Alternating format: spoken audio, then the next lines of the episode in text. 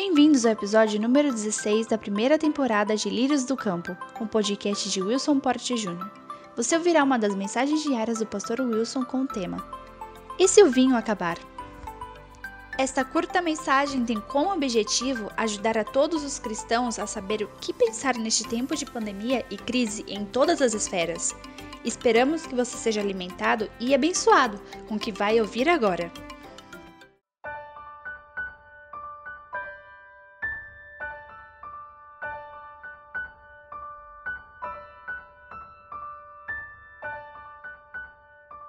Uma das coisas mais especiais que eu encontro no Novo Testamento é a vontade que Jesus tem, e isso não somente na minha leitura dos evangelhos, mas em algumas epístolas pastorais e até mesmo no livro de Apocalipse, esse desejo que Jesus tem de estar com as nossas famílias.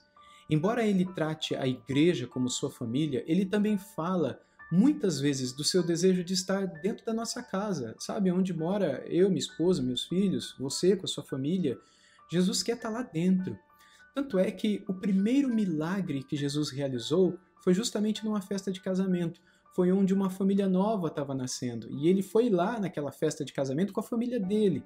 E essa é a primeira, é o primeiro sinal é, de que ele era o Messias. A primeira evidência que ele dá publicamente no seu ministério, ao começar o seu ministério, logo ali no, no início do seu ministério, de que ele era o Filho de Deus, ao demonstrar por um poder sobrenatural de que ele tinha a capacidade de trazer alegria onde a tristeza reinava, e de trazer libertação às pessoas, de trazer poder aonde não havia poder, de trazer luz aonde as trevas, de trazer um contraste especial, por exemplo, onde a tristeza chegou, permitindo que a alegria retorne, trazer restauração.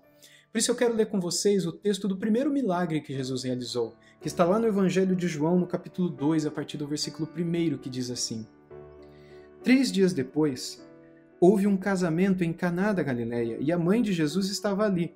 Jesus também foi convidado com seus discípulos para o casamento. E tendo acabado o vinho, a mãe de Jesus lhe disse: Eles não têm mais vinho. Mas Jesus respondeu: Por que a senhora está me dizendo isso? Ainda não é chegada a minha hora. Então ela falou aos serventes: Façam tudo o que ele disser. Estavam ali seis potes de pedra que os judeus usavam para as purificações, e em cada um cabiam cerca de cem litros. Jesus lhes disse: Encham de água esses potes. E eles os encheram totalmente. Então lhes disse: Agora tirem um pouco e levem ao responsável pela festa. E eles o fizeram. Quando o responsável pela festa provou a água transformada em vinho, ele não sabia de onde tinha vindo, por mais que os serventes que haviam tirado a água soubessem, chamou o noivo e lhe disse: Todos costumam servir primeiro o vinho bom, e quando já beberam muito, servem o vinho inferior. Você, porém, guardou o melhor vinho até agora? Assim, em Caná da Galileia, Jesus deu início a seus sinais. Ele manifestou a sua glória, e os seus discípulos creram nele. Depois disso, ele foi para Cafarnaum. Foi a Cafarnaum com a sua mãe, seus irmãos e seus discípulos, e ficaram ali não muitos dias. Ou seja, o texto bíblico nos diz que Jesus foi com a sua família para uma festa de casamento na cidade de Caná, na Galiléia. Uma cidade pequena, talvez um pequeno vilarejo, onde alguma pessoa que pouca a gente não sabe o nome dessa pessoa, a pessoa era pouco conhecida, não é? é era conhecida dos seus familiares, enfim. O, o, fato é que Jesus e a família de Jesus, Maria e José, de alguma maneira eram amigos dos pais dessa, dessa moça e do moço que casou.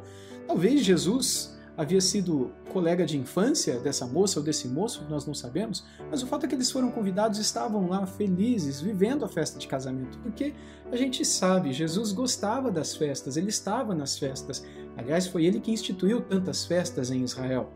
Porém, no meio da festa acaba o vinho, e isso trouxe tristeza, e muitas pessoas foram e começaram a falar e Jesus ouviu da própria mãe dizendo: acabou o vinho. E ele diz: o que, que eu tenho a ver com isso? Não chegou a minha hora ainda. É, na verdade, ele estava provando ali, estava é, querendo dizer alguma coisa que não nos parece tão claro com essas palavras. Mas o fato é que Maria chama os serventes e trazem os serventes para Jesus e dizem para os serventes: faça tudo o que ele disser. Há alguma coisa aqui que foi dita entre Jesus e Maria que não está no texto, que a gente não sabe o que, que é. Mas o fato é que esses serventes fizeram o que Jesus pediu. E o texto nos diz que eles pegaram seis potes de pedra, seis grandes jarros, potes de pedra, que os judeus usavam para fazer as suas purificações. Em cada um desses potes de pedra cabiam cerca de 100 litros de água. Ou seja, nós temos aqui 600 litros de água que agora são convertidos em um vinho da melhor qualidade, de uma hora para outra, por um milagre.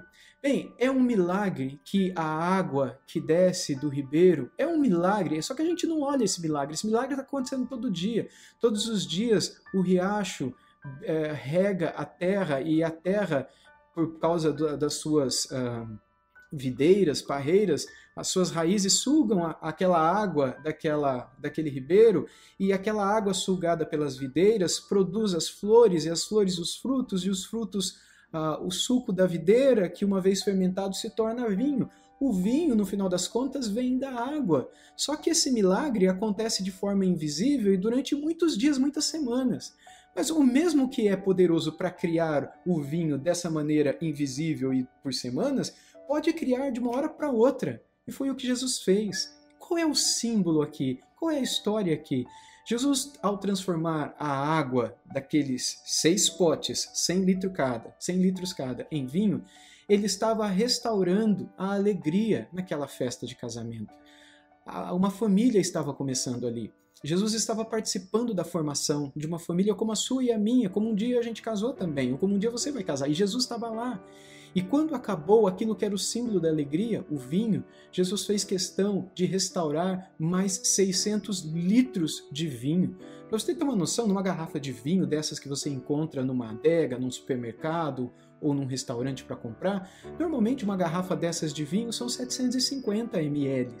Não tem nenhum litro de vinho. Jesus criou do nada 600 litros de vinho. Ele estava querendo embebedar aquelas pessoas? É óbvio que não.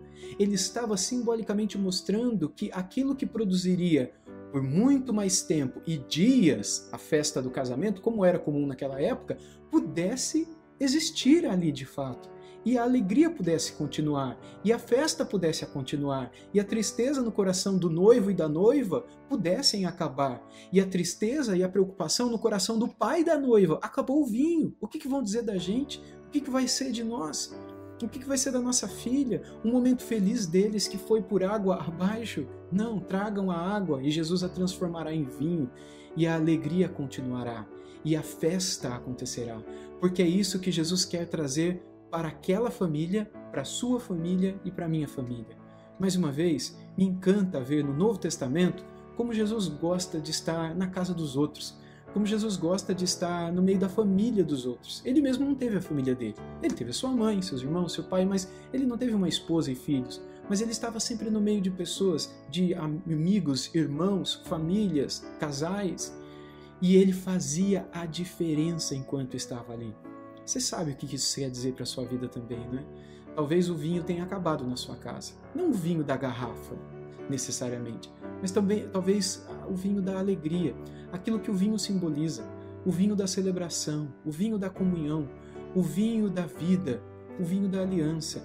Talvez você precise de uma restauração, de um milagre, e você não pode contar com mais ninguém a não ser Jesus. Só Ele tem o poder de fazer na tua vida o mesmo milagre que ele fez quando ele começou o ministério, trazendo transformação e vida para este lugar, para esta casa, para este lar onde talvez a alegria não exista mais. Confie nele, busque a ele, fale com ele e ele terá a alegria de mais uma vez transformar a água em vinho. Creia e ele fará. Você foi abençoado com esta palavra? Então compartilhe, mande para seus amigos e familiares. Conheça o canal do Pastor Wilson no YouTube. Lá você vai encontrar o vídeo desta mensagem, além de palestras, exposições bíblicas e muitas outras aulas como Depressão e Graça. Acesse youtube.com.br wilsonportjr. Acesse também ao site wilsonport.org. Siga também nas redes sociais, todas estão como wilsonportjr. Deus abençoe e guarde em graça você e sua família. Tenha um bom dia.